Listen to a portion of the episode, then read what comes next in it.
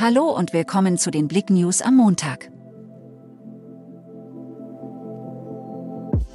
Westsachsen-Derby verlief nicht ohne Störungen.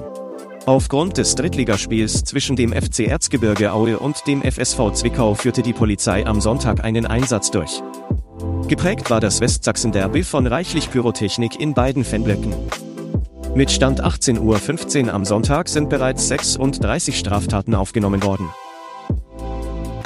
Schöner geht's nicht. Treffen der Prinzessinnen und Königinnen in Plauen. Die Veranstaltungsreihe Spitzengenuss fand zum sechsten Mal beim Stadtfest Plauener Herbst statt und anlässlich des Stadtjubiläums 900 Jahre Plauen gastierten nun neun mitteldeutsche Hoheiten in der Spitzenstadt. Dresdner Polizei sucht nach 73-Jährigen.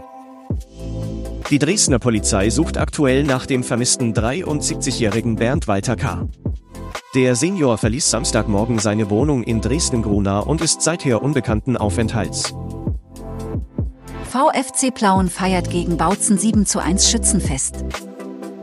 Der Tabellenvorletzte hat am Sonntag zum großen Befreiungsschlag ausgeholt. Die Erleichterung nach dem 7 zu 1 Schützenfest des VfC Plauen gegen den FSV Budissa Bautzen war spürbar.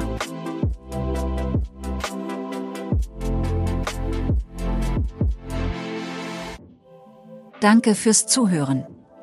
Mehr Themen auf blick.de